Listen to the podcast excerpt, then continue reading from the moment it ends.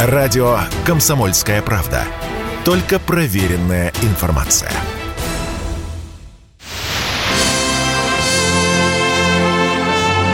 Джо Байдену 80 лет. Америка умрет вместе с ним? Спецпроект.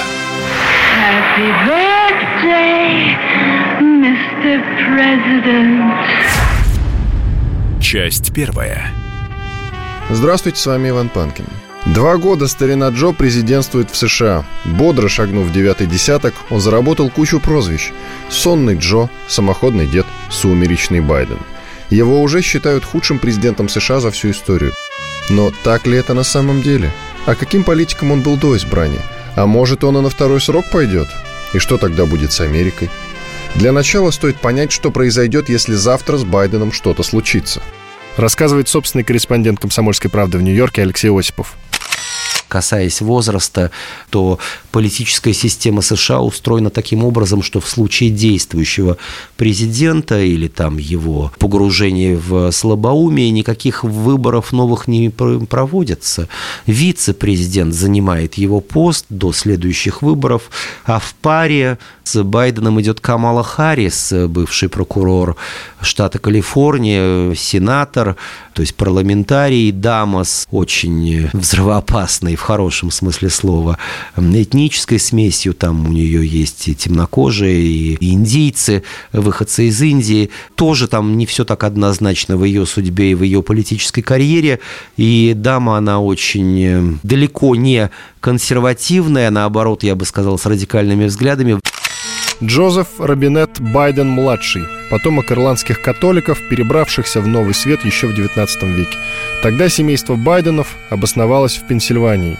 Дед жил ни в чем себе не отказывая. Он руководил одним из подразделений нефтяной компании. Отец Байдена унаследовал хорошее состояние, но к тому моменту, когда на свет появился маленький Джо, пару раз оказывался на грани разорения. В 1950-е годы Байден-старший неожиданно остался без работы. На рождественском корпоративе владелец автосалона бросил в толпу горсть металлических долларов. Поступок шефа оскорбил отца Джо, и он уволился и долгое время не мог отыскать подходящей вакансии. Семья была вынуждена сменить штат и переехать из собственного отдельного дома в небольшую квартиру.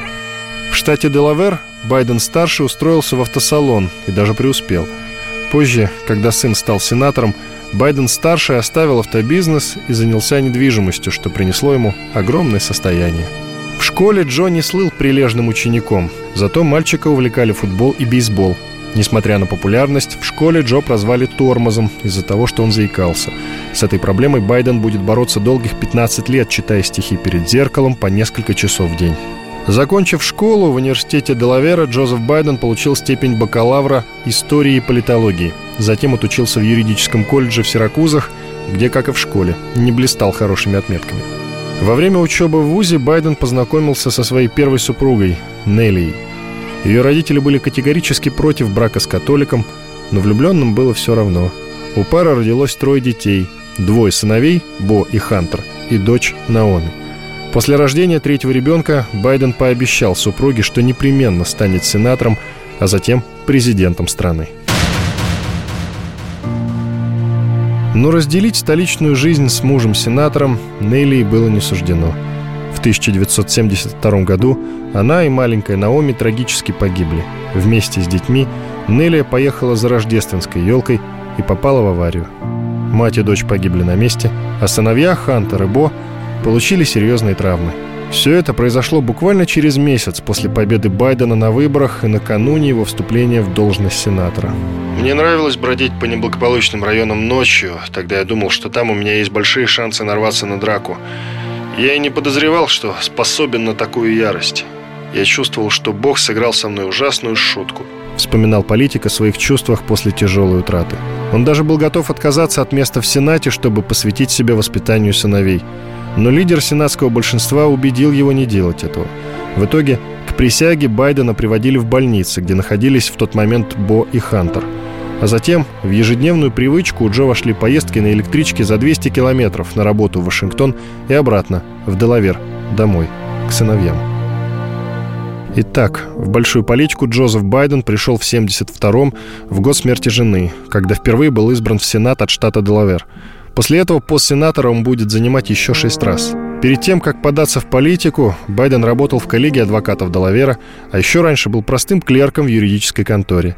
Тогда Джо считал себя республиканцем. Но при этом в партийные ряды он не стремился вступать из-за отвращения к будущему президенту Ричарду Никсону.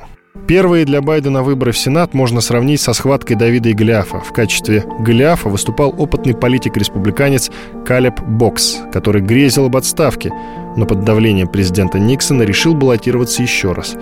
У Байдена не было денег на предвыборную кампанию, штаб на добровольных началах возглавила его родная сестра Валерий, а остальные члены семьи помогали раздавать информационные буклеты и листовки. Но молодость Байдена, его эмоциональность и простота в общении с избирателями сделали свое дело. Он стал одним из самых молодых сенаторов в истории США. Через три года после гибели супруги Байден познакомился на свидании вслепую с учительницей английского языка по имени Джилл.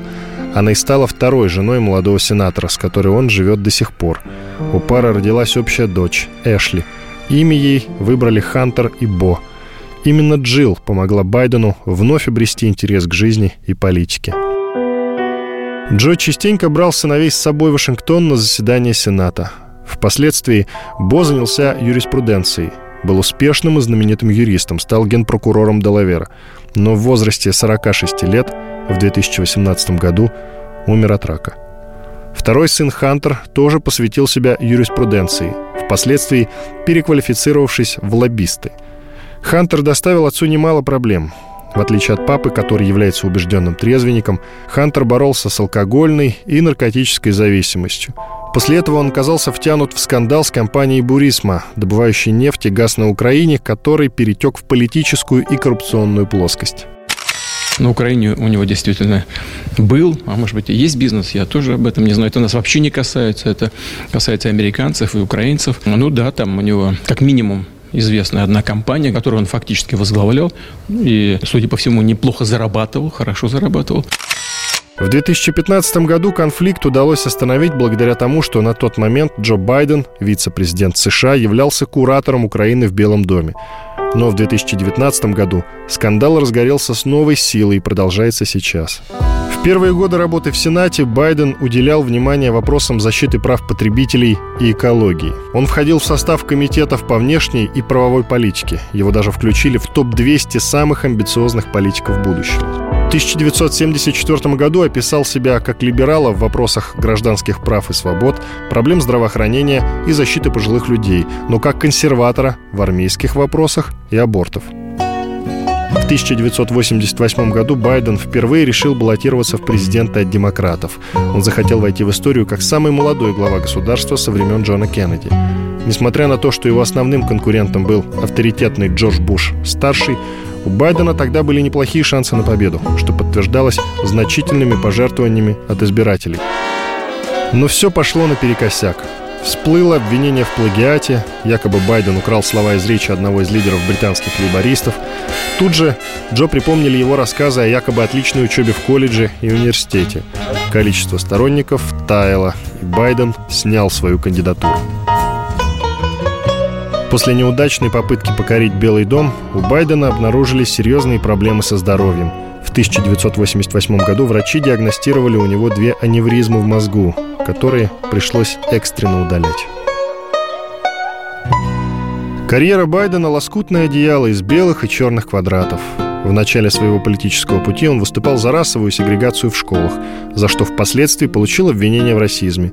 В 90-е годы Байдена считали еще и ярым гомофобом. Он был противником однополых браков и неоднократно продвигал законы, запрещающие гомосексуалам служить в армии. Свои грехи политик принялся замаливать в период президентства Барака Обамы, который призвал его на пост вице-президента. Байден отстаивал права афроамериканцев, лично женил пары геев и активно поддерживал вывод войск из Ирака. Не миновали политика обвинения в домогательствах. Ему ставили в вину нездоровую любовь обнимать молоденьких девушек на мероприятиях, целовать их и даже нюхать волосы. За это Байдена прозвали «странный дядюшка Джо». Было и обвинение в сексуальном насилии, но неопровержимых доказательств так и не нашлось. В 2008 году он вновь решил баллотироваться на высший государственный пост. Тогда Байден был уверен, что находится в лучшей форме для того, чтобы руководить страной. Демократ акцентировал внимание на своем опыте во внешней политике. С 1997 года он был членом Сенатского комитета по международным делам и дважды становился его председателем. Но и тогда его шансы на победу были невелики, и его с легкостью опередили коллеги-конкуренты Барак Обама и Хиллари Клинтон – но провал очередной предвыборной гонки стал хорошим плацдармом для дружбы между Байденом и Обамой. Будущий глава государства тогда по достоинству оценил таланты Джо и предложил ему пост вице-президента. Должность вице-президента подчас неприметная и довольно скучная. Но Байдену удалось активно участвовать в формировании внутренней политики государства и даже самостоятельно решать внешнеполитические вопросы, не принимая во внимание потуги Хиллари Клинтон, бывшей в ту пору госсекретарем США. После ухода из Белого дома Байден получил место в университете Пенсильвании. Формально он ушел из политики, но продолжал выступать экспертом в области международных отношений.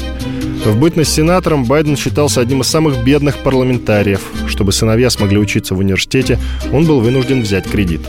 Во время нынешней предвыборной кампании Байден неоднократно заявлял, что так и не разбогател за несколько десятилетий в политике, но не акцентирует внимание на том, что стал зарабатывать приличные деньги после ухода с госслужбы. Миллионы ему приносят написание мемуаров и гонорары за выступления и лекции. Но Байден скромничает и по-прежнему называет себя Джо из среднего класса. Глава государства, который до президентства написал несколько мемуаров, не может не вызывать опасений. Продолжение через несколько минут. Джо Байдену 80 лет. Америка умрет вместе с ним? Спецпроект. Happy birthday, Mr. President. Часть вторая. Мне кажется, он такой э, добросовестный исполнитель демократической партии. Владимир Оленченко, старший научный сотрудник Института мировой экономики и международных отношений ИРАН. Если посмотреть его биографию, он всю жизнь посвятил э, демократической партии, там у него отчет. Если брать э, публичную политическую деятельность, начинается с 28 лет. Но для того, чтобы в 28 лет заняться публичной политикой, нужно было пройти и внутриаппаратную стезю. Я думаю, что вот после окончания, значит, у него Сиракузский университет, наверное, вот после его окончания он занимался внутренней партийной работой, видимо, расположил к себе внушил надежды. И вот судя по той биографической и служебной характеристике, которые ему дают э, международные и американские источники, то он э, добросовестно следовал линии партии, как говорится, если колебался только вместе с ней. И, в принципе, мне кажется, проявил себя как дисциплинированный, исполнительный партийный функционер. Мне очень приятно будет его поздравить э, с 80-летием, поскольку это совпадает и с моим днем рождения. Виктор Мизин, дипломат, ведущий научный сотрудник Института международных исследований МГИМО. Я давно слежу за его карьерой. Э, впервые я увидел его когда он приезжал в Москву, это было после подписания договора ОСВ-2, он встречался э, с Громыко, а потом э, Андреем Андреевичем, нашим советским легендарным министром иностранных дел. А потом была встреча, скажем так, с учеными. Я как молодой аспирант тогда и молодой сотрудник МИДа вот лицезрел его. Показался очень динамичным. Я знал, что там, в отличие от нехороших, консервативных демократов, скажем, э, пресловутого Генри Джексона, автора поправки Венника, чтобы, значит, э, наказать СССР за невыезд э, советских евреев в Израиль. Это был такой очень прогрессивный человек, и вот с тех пор у него такое реноме стойкого сторонника контроля над вооружениями. С другой стороны, он, как многие там и войну в Ираке поддержал. Но вот интерес к контролю над вооружениями у него был всегда. И а, Поэтому, когда он пришел после долгих лет, а он одним из самых молодых, по-моему, в четверке самых молодых сенаторов попал в 1972 году в Сенат и пробовал там, ну, можете себе представить, до 2009 года, когда его Обама не призвал вице-президентом, когда он проиграл ему, ну, как один из кандидатов от демократов на президентских выборах 2008 года. И тогда все очень радовались, потому что для вот этой либеральной, скажем, комьюнити, тусовки, как я ее называю, близкой к демократам, это было признак того, что администрация Обамы будет придерживаться вот такой, ну, а, либеральной стратегии во внешней политике прежде всего а, в контроле над вооружением. В определенной степени они не ошиблись, потому что был выработан за год благодаря блестящим э, дипломатам, таким как нынешний наш посол в Соединенных Штатах, мой хороший друг э, Анатолий Антонов и госпожи Росгат и Мюллер, одного из ведущих специалистов по контролю над вооружением, был выработан этот новый пражский договор, который у нас упорно называют СНВ-3. Так что это вот такой очень в этом плане либеральный человек, но у него там были какие-то ошибки э, по линии того, что он там не поддержал вот такую там автобусную компанию, когда было детей, значит, чернокожих вместе с белыми отправлять на школьных автобусах, он потом поправился и вообще поправил свой имидж э, борца за права чернокожих, когда вот подвергал критике, в частности, администрацию Рональда Рейгана, в частности, ее госсекретаря Шульца за то, что они поддерживают вот нехороший режим апартеида в ЮАР. Так что вот такие у него э, заслуги были определенные. Но я удивился чему? Возрасту. Потому что обычно американские президенты уходили э, где-то в возрасте ну, 60, максимум 5 лет. Э, ветераном был Рональд Рейган, да, и то он ушел в 77 лет. Байдену 80 лет, мы видим, что, к сожалению, ну, есть определенные проблемы когнитивные, есть определенные проблемы со здоровьем, хотя врачи говорят, что он просто обладает богатырским, дай бог ему, значит, здоровьем. Ну и, в общем, такого прецедента в Америке не было. Ну, я не считаю, что он ничего не может. Плюс мы видим даже внешне, что он, ну, скажем так, относительно хороший именно в такой внешней физической форме. Евгения Войко, доцент Департамента политологии финансового университета при правительстве России улыбается, он, в общем-то, в целом довольно ухоженно выглядит, то есть э, явно, что и он э, за собой, за ним особенно следят. Это тоже, ну, определенно, скажем так, все-таки позволяет поддерживать себя в форме, да, но с точки зрения именно вот каких-то таких внешних сюжетов, может быть, э, где-то отсутствие, допустим, ну, оперативности в заявлениях, да, где-то, может быть, оперативного реагирования на какие-то сюжеты, и он, конечно, здесь в силу того, что довольно-таки возрастной, ну, это как бы заметно. Плюс нужно понимать, что у него довольно трагичная личная история, история. У него в свое время погибла жена, погибла дочь, и потом у него погиб сын. Трагичная, довольно-таки личная биография. Ну, тут как бы тоже можно сделать скидку, что это наложило свой отпечаток, в том числе и на его уже текущее поведение, какую-то самопрезентацию. Вот. Ну, а с точки зрения того, что да, он в контексте, это несомненно, я в этом более чем уверена, что он понимает, ну, насколько это, в принципе, как бы возможно, насколько это соответствует американской внешней политике, текущие расклады, он как бы в этом контексте, нельзя сказать, что он, допустим, выступает за полную нормализацию отношений отношений, например, с Россией, да, то есть выдает э, то, что сегодня практически нельзя услышать ни от кого в Соединенных Штатах, он это не говорит, то есть он делает ряд, в том числе и вполне таких, ну, адекватных для Америки заявлений, здесь я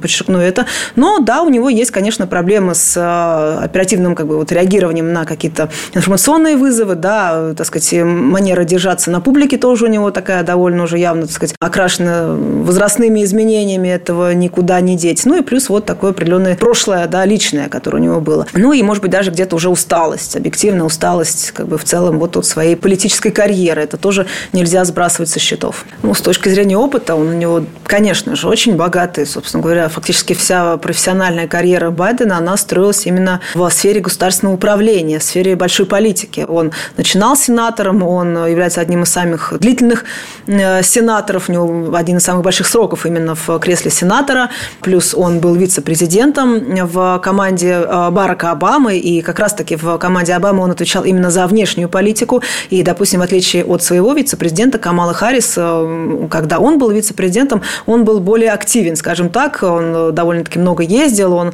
делал довольно много громких заявлений. Ну, вот уже упомянутое как раз-таки его участие в Майдане на Украине. Непосредственно не участвовал, но он его поддерживал. Он поддержал арабскую революцию, арабскую весну на Ближнем Востоке. То есть он, конечно же, уже на момент того, когда он претендовал на кресло президента в 2020 году, был довольно-таки хорошо известен многим политикам и с медийной точки зрения, и с точки зрения своей активности политической. Поэтому, да, опыт, конечно же, у него более чем богатый. И э, здесь, несомненно, нужно делать поправки на возраст, но с точки зрения, так сказать, понимания реальной ситуации, понимания текущих раскладов, я думаю, что он действительно ну, находится в контексте. Здесь нельзя его рассматривать изолирована или обособлена от э, линии Демократической партии. Владимир Оленченко, старший научный сотрудник Института мировой экономики и международных отношений Ирана. Как известно, Демократическая партия в равной мере республиканская. Они были настроены и во времена э, Советского Союза, и после дезинтеграции Советского Союза были настроены к э, России агрессивно требовательно. В какие-то годы там это камуфлировалось, я имею в виду где-то десятилетия с 91 по 2000 годы оно э, камуфлировалось расположением к якобы дружбе. На самом деле действия велись в том плане, чтобы изолировать Россию с тем, чтобы подчинить ее своей воле. И э, второе, чтобы сделать Россию управляемой. Какие могут быть признаки того, что э, Байден на этой стезе преуспевал? Я бы взял такой показатель, конечно, не его заявление. Я посмотрел его награды за этот период. У него их э, там около десяти. Из них шесть приходится на постсоветское пространство. То есть четыре – это страны Прибалтики, Грузия, Украина. То есть все те страны, которые э, характеризуются антироссийской риторикой, антироссийскими действиями и стремлением э, создавать трудности России на внешнеполитической арене. Раз Байдену были присвоены высшие награды этих стран, то, наверное, это было сделано по конкретным результатам и в знак благодарности за то, что он помогал им на стезе антироссийской. Вот, мне кажется, такой очень яркий и, может быть, необычная иллюстрация, но она свидетельствует о том, что Байден последовательно э, действовал, как не хочется сразу его называть, ну, как последовательный русофоб. Продолжение через несколько минут. Джо Байдену 80 лет.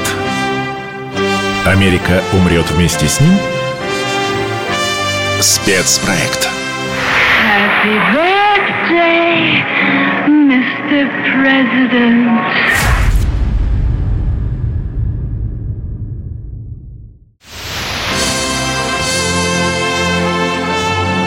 Джо Байдену 80 лет. Америка умрет вместе с ним? Спецпроект. Happy birthday, Mr. President. Часть третья. Почему был избран именно этот, в общем, ну, заслуженный, но, извините, достаточно пожилой человек? Виктор Мизин, дипломат, ведущий научный сотрудник Института международных исследований МГИМО.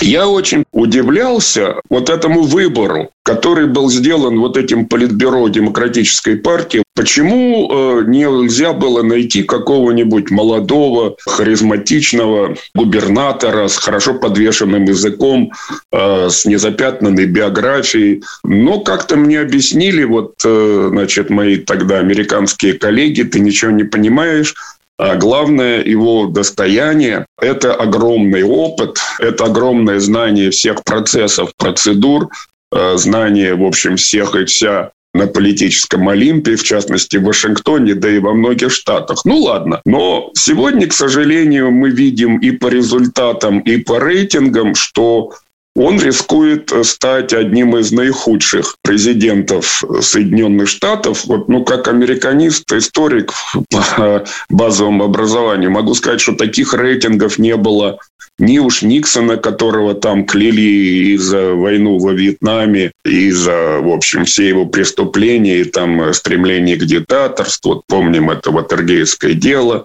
ни у Картера, которого тоже считали слабаком, который не мог, несмотря на своего советника по национальной безопасности, большого друга нашей страны и вообще России, Збигнева Бжезинского, противостоять тогдашнему Советскому Союзу и его агрессии в Афганистане. Но, по-моему, Байден всех побил. Поэтому выдвижение его на второй срок, ну, для меня достаточно странно. С другой стороны, э, ну что, ну неужели нет никого в демократической партии? А, наверное, нету. Ну, про госпожу Харрис мы э, уже не говорим. Даже, я думаю, демократы понимают, это была колоссальная ошибка. Она запомнится, ну, наверное, своим лошадиным смехом. В общем, всегда нелепыми высказываниями с учетом того, что все-таки половина Америки склонна разделять, как и мы, э, традиционные, значит, ценности христианские. Больше, пожалуй, ну, что-то на ум не приходит никого. Ну, есть откровенно э, левые кандидаты, как вот эта недавно избравшаяся девушка в Нью-Йорке, первая, э, значит, иммигрант из э, Сомали, ну, наверное, можно было бы, опять же, найти каких-то достаточно либеральных политиков, что называется, в регионах, там среди вот только что с успехом переизбравшихся губернаторов, но чего-то пока вот не ищут.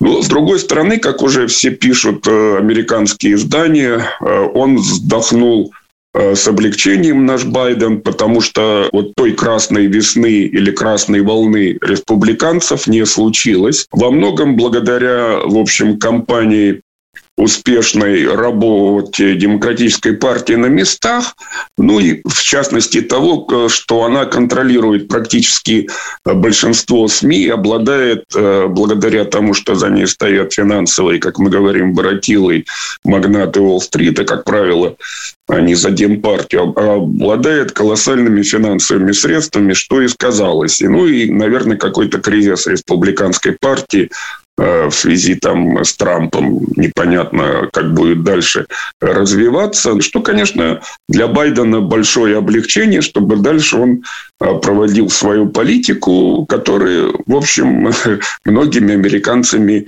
мягко говоря, не поддерживается. И только ленивый э, не пишет, что страна в страшном кризисе, но действительно страшная инфляция, страшное подорожание цен. Такого не было давно, действительно. Как он будет с этим справляться, я не знаю.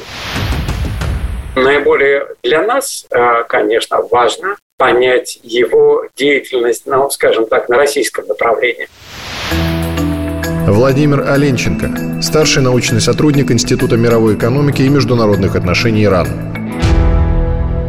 Безусловно, не одна Россия была во главе его угла. Но я бы добавил, что в э, бытность его вице-президентом в администрации Обамы он отвечал за украинское направление и в целом за постсоветское направление.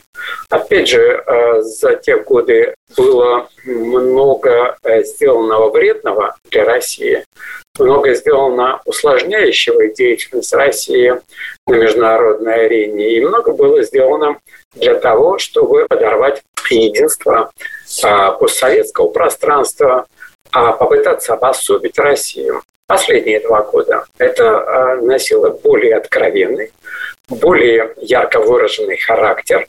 И, видимо, это была уже попытка, ну, так скажем, явного наступления во всех смыслах этого слова. Ну, хотя бы взять то, что э, Байден допустил единственным, мне кажется, из американских президентов прямые оскорбления в адрес российского президента. Хоть он и за это потом извинялся, но, тем не менее, он был, мне кажется, единственным и не очень как бы анализировал всех предыдущих там президентов до и после, но э, допускать прямые оскорбления такого не было. Поэтому оценивать как-то по-другому э, Байдена, строить какой-то резерв того, что он не русофоб, я не вижу. Для него, конечно, огромный, наверное, плюс – это внешняя политика, где он выступает, значит, защитником э, независимой Украины. Виктор Мизин, дипломат, ведущий научный сотрудник Института международных исследований МГИМО и довольно такой, ну, непреклонной линии в отношении с Россией, которая во всех доктринальных документах вот последних Россия, ну, в общем, названа главной и острой угрозой. Байден пытается противостоять, хотя не исключает какой-то э, идеолог, и, слава богу, он идет на каком-то рабочем уровне. Хотя отношения, ну, гораздо хуже, как я говорю, чем даже в годы холодной войны. Ну, понятно, что сейчас в Европе, я имею в виду в НАТО, э, поддержка, э, и причем все более усиленная, будет продолжаться Украине. Хотя вот я, это все время подчеркивается, не переходят определенные красные линии и определенные виды вооружений, которые могли бы привести к эскалации, не поставляют. Я уж не говорю а про Китай, с которым отношения уже так балансируют на грани такого дипломатического кризиса. Его избрание пришлось на довольно сложный период, 2020 год. Каких-то серьезных достижений здесь назвать ну, практически нельзя. Евгения Войко, доцент Департамента политологии Финансового университета при правительстве России. Ему пришлось первый свой э, президентский срок начинать именно с этого, с э, антикоронавирусного дискурса, тоже в эту повестку встраиваться. Понятно, что в силу возраста тоже оперативно сделать это было довольно сложно. Плюс ситуация на Украине, соответственно, это тоже свой отпечаток наложило, и в том числе экономический, энергетический отпечаток наложило на Соединенные Штаты. Это рост цен на бензин, это очень высокая по американским меркам э, инфляция, даже порой нехватка каких-то продуктов в американских супермаркетах, не постоянно, но периодически периодически это встречается, э, особенно в отдельных штатах, да, и, соответственно, как бы вот э, за два года, а это все-таки период, когда какие-то итоги можно подвести, здесь достижений не очень много, а провалов, я не говорю уже вот про такую вот внешнюю картинку, да, про э, его присутствие в медиа, которое тоже уже стало предметом для насмешек, уже своеобразным таким мемом, но это все явно не в его копилку работает. Есть президент, есть окружение, которое явно играет свою игру. В данном случае здесь мы можем как раз-таки отметить те же самые, допустим, военное лобби, энергетическое лобби, которое заинтересовано в продвижении тех или иных инициатив, и не всегда в возможностях Байдена, еще раз, в силу возраста, может быть, не достают где-то вот именно такого жесткого политического слова, да, или политического требования эту ситуацию изменить. Президент в данном случае все-таки связан этими обязательствами, да, связан вот этими вот э, группами влияния. Соответственно, у него нет возможности ситуацию скорректировать. Плюс, э, ну, все-таки есть объективные факторы, связанные с тем, что, например, многие страны сейчас выступили за дедоларизацию, за уход от доллара как мировой резервной валюты, переход на национальные валюты в взаиморасчетах. Это пока не носит массовый характер, но как минимум это для инвесторов определенный сигнал. Плюс, конечно же, это заморозка золотовалютных резервов российских, и не только их, например, так сказать, афганского правительства в свое время также эти резервы были заморожены. Соответственно, да, для инвесторов тоже это сигнал о том, что хранить деньги, скажем так, в американских банках не вполне надежная история. Мы будем, скорее всего, продолжать это делать, да, но это рискованно. То есть, если что-то не так, эти резервы могут быть заморожены, и когда они вернутся, а, неизвестно. То же самое касается, например, Ирана. Иран находится под санкциями уже более 40 лет, так сказать, он отключен от системы SWIFT, и перспектив, чтобы ситуация изменилась, нет. То есть это все может длиться десятилетиями. И это тоже, а, так сказать, влияет и на приток денег в американскую экономику, это влияет и на поведение инвесторов, это влияет и на поведение бизнеса. Условия тоже для американского бизнеса сейчас, ну, скажем так, э, не вполне комфортные с учетом вот того самого роста цен и на электроэнергию, и на бензин. Еще раз, Соединенные Штаты – это автомобильная страна, и понятно, что зависимость от бензина очень-очень высокая. Вот, поэтому эти факторы, они, э, конечно, играют свою роль, и э, за вот такой короткий период, да, тем более даже это не два года, это где-то вот начиная с 22 года, вот именно эти факторы экономические, плюс еще не до конца восстановилась после пандемии экономика американская, все это в копилку негатива по отношению к Байдену, ну, в итоге и легло, так, так сказать, сложилось, да, что он возглавляет Соединенные Штаты, хотя он баллотировался, понимая, что не все будет так просто, что не только пандемия, но и последствия пандемии, а там, возможно, что-то еще, соответственно, с этим придется как-то бороться. Поэтому, да, все это в итоге, и, так сказать, в минус и ему, и в целом образу демократической партии сыграла. Продолжение через несколько минут. Джо Байдену 80 лет. Америка умрет вместе с ним? Спецпроект. Happy birthday, Mr. President. Часть четвертая. Сразу скажу три момента. Первый. В отличие от американцев, мы склонны переоценивать роль личности в управлении страной. Сергей Финенко, профессор факультета мировой политики МГУ имени Ломоносова. Это для нас есть политики Байдена, политики Трампа, политики Рейгана. У них четкая преемственность. Кто бы ни был президентом, сохраняется основной костяк бюрократического аппарата – и первые года полтора-два любая администрация живет по документам прежней администрации. То есть, строго говоря, что ей остается? Выработать свой документ и жить на нем или два года, после чего она сменится, или идти на второй срок, когда, наконец, можно будет что-то реализовать. Поэтому у американцев долгосрочное планирование. Они вырабатывают в какой-то момент основной пул идей, на котором они живут и существуют, а потом, соответственно, десятилетиями его реализуют. Ведь, в принципе, а в чем такая уж разница политики Байдена, Трампа, Обамы, Буша? Да ни в чем. Полная преемственность концепций. Разница в том, кто чуть больше улыбается союзникам, кто чуть меньше. Кто чуть больше им хамит, кто чуть меньше. Собственно только в этом и не более того, только в стиле. Момент второй. Кто такой был Байден? Это был типичный аппаратный политик – это не был политик-харизматик какой-то. Это был вечный политик вторых ролей, который хорошо знал, как работает американский бюрократический аппарат, с какими группами надо договариваться, с какими группами надо идти на компромисс. То есть он оброс очень серьезными связями. И как мы теперь видим по делам Хантера Байдена, его родные это неплохо да, использовали в своих целях. Ну, бывает и такое в Соединенных Штатах, и не раз. Ну, и третий момент. Байден, безусловно, политик в очень серьезном возрасте. И я не уверен, что реально сейчас он, конечно, сам обладает работоспособностью, которая необходима для того, чтобы быть полноценным президентом. Это очень похоже на наш период первой половины 80-х. Поздний Леонид Ильич, уже недееспособный Юрий Владимирович Андропов с кучей диагнозов, Черненко с неработающим легким. А зачем таких людей выбирало тогда Политбюро? Чтобы искусственно продлить эпоху застоя. Конечно, они прекрасно знали, сколько им примерно оставалось жить. Так и здесь. Пожилые люди ставятся для того, чтобы искусственно продлить какой-то период. Ничего не напоминает родную историю молодого Михаила Сергеевича Горбачева, которому было 54 года. А для чего ставят самого молодого? Чтобы дать ему время реализовать какие-то проекты. То есть это не цель, это средство. Нужно протянуть до какого-то времени, чтобы потом реализовать некий набор проектов. Только и всего. Он шел а, на выборы с более мягкой налоговой э, реформой, он шел на выборы как раз-таки вот с более мягкой миграционной политикой. Евгения Войко, доцент Департамента политологии финансового университета при правительстве России. И, в принципе, на первых порах он действительно как раз-таки именно в контексте оппонирования Трампу э, выступал за неограниченный, в принципе, приезд мигрантов э, из других стран в Соединенные Штаты. То есть в этом вопросе, да, он э, сделал, выполнил то, что обещал.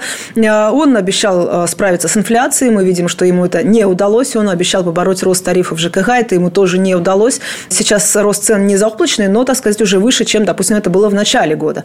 Поэтому э, здесь не все обещания, которые он озвучивал, э, ему удалось реализовать. И более того, основные как раз-таки экономического порядка, в общем-то, он в сущности это и не выполнил.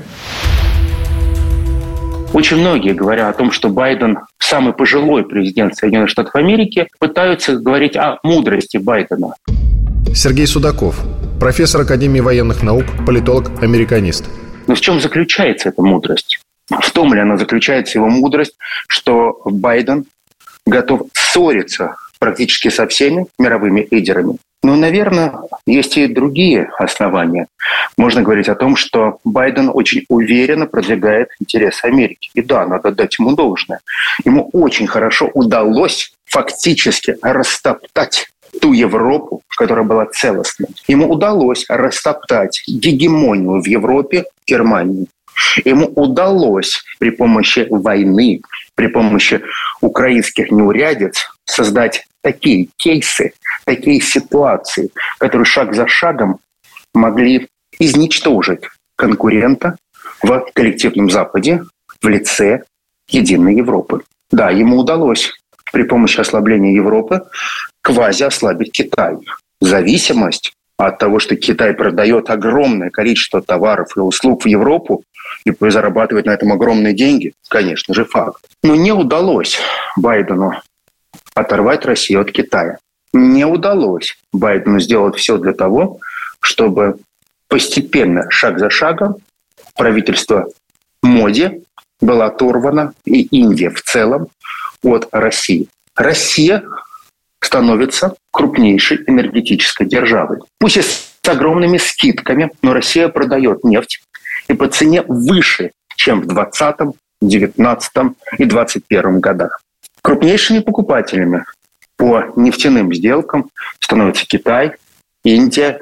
Крупнейшим реселлером становится Саудовская Аравия. И впервые за долгие годы Саудовская Аравия, Объединенные Арабские Эмираты, которые практически полностью находились под пятой протекторатом Соединенных Штатов Америки, начинают играть свою независимую роль. Победа ли это Америки? Конечно, поражение. Победа ли Байдена в том, когда он просил наследного принца Саудовской Аравии сделать все для того, чтобы увеличить добычу нефти. Но нет. ОПЕК плюс проголосовала за то, чтобы произошло снижение добычи нефти на 2 миллиона баррелей ежесуточно. Очень много было ляпов, ударов, были плюсы и минусы за эти два года. Но эти два года будут э, крайне сложные для всего мира в целом. Я думаю, он гораздо более циничен, чем мы о нем думаем. Сергей Финенко, профессор факультета мировой политики МГУ имени Ломоносова приверженец идей демократических партий. Как правило, такие аппаратчики мало каким идеям, в принципе, вообще привержены. Это не политик, идеолог, который пришел да, там, из какого-нибудь научного американского мира. Действительно, там есть такие люди, одержимые идеей какой-нибудь демократии, распространения феминизма или чего-нибудь такого. Это не такой политик-фанатик. Это не политик, который пришел из мира реального бизнеса, как Трамп, который готов продавливать свои идеи. Это именно политик, который делал сугубо аппаратную карьеру. Что для этого нужно? Цинизм, умение подстраиваться под мнение начальника, определенная маскировка, умение не демонстрировать своих волевых качеств на ранних этапах карьеры. И третье, для этого нужно обладать способностью к аппаратным интригам. Как подсиживать конкурента. Вот на чем строилась карьера Байдена резюмируя. Инфляция в Америке самая серьезная за последние 40 лет. Сергей Судаков, профессор Академии военных наук, политолог, американист. Кризис доверия к государству, как таковому, не к президенту, к государству, самый тяжелый за последние 40 лет. Кризис и недоверие к армии и к аппарату принуждения, полиции, прокуратуре, самый серьезный за последние 40 лет. И да, наверное, самый интересный факт. Еще год назад никто из американцев не хотел обсуждать тему о том, что выборы 2020 года это было чудовищной фальсификацией фарс. Но сейчас все больше и больше голосов простых американцев звучат о том, что именно эти выборы 2020 года были украдены. И дело не в штурме Капитолия, не в чем-то другом, а только в том, что слишком много проблем получили рядовые американцы от режима правления Байдена. Американцы привыкли получать плюшки, но не кнут. А сейчас получается, что все те речи, которые произносит Байден и говорит, что когда он пришел к власти, бензин был 5 долларов за галлон, сейчас он 3 доллара за галлон. Я напомню, При Трампе бензин стоил чуть больше доллара 30, доллара 25, в зависимости от штата за галлон. Сейчас очень много изменилось и очень сильно изменилось. Жизнь стала гораздо более тяжелой в Соединенных Штатах Америки, чем она была при Трампе. Ностальгия по Трампу есть? Да, есть у многих. Но говорить о том, что многие хотят возврата Трампа, конечно, нет. Не надо быть э, хорошим исследователем и политики Америки, чтобы говорить, что все американцы хотят вернуть Трампа. Нет. Многие американцы хотят достойной жизни, и они не хотят таких перемен, которые приводят к ухудшению их качества жизни. А Байден на сегодняшний день за свои два года правления запоминается рядовым американцем как человеком, который решает проблемы другого государства за счет налогоплательщиков, как тот президент, который бросает свой народ, и тот президент, который все эти два года пытается не быть, а казаться. Я про каждого президента США это слышу. Сергей Финенко, профессор факультета мировой политики МГУ имени Ломоносова. Вот я не помню президента США, про которого бы не сказали, он рискует войти в историю как худший президент. Рейган, да тоже, вспомните, кричали 83-85 годы, и к ядерной войне нас может втянуть, положив конец Америки, и со СПИДом не борется, и при нем пошла миграция сильнее в Америку, и уничтожает социальное государство, это будет худший президент. Так говорили о нем на пике экономики. Правда? Просто мы это подзабываем очень быстро. Джо Байдену 80 лет. Америка умрет вместе с ним? Спецпроект. Happy birthday, Mr. President.